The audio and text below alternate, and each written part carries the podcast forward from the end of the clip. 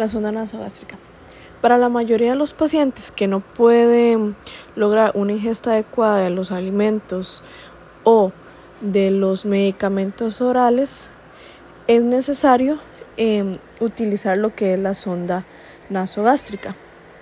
Esta sonda se introduce a través de la nariz, garganta, el esófago, hasta llegar al estómago. Como dije anteriormente, se puede usar para administrar los medicamentos, líquidos y alimentos que ya están líquidos. También se utiliza para extraer sustancias desde el estómago. La administración de alimentos a través de una sonda nasogástrica es de un tipo de nutrición parenteral.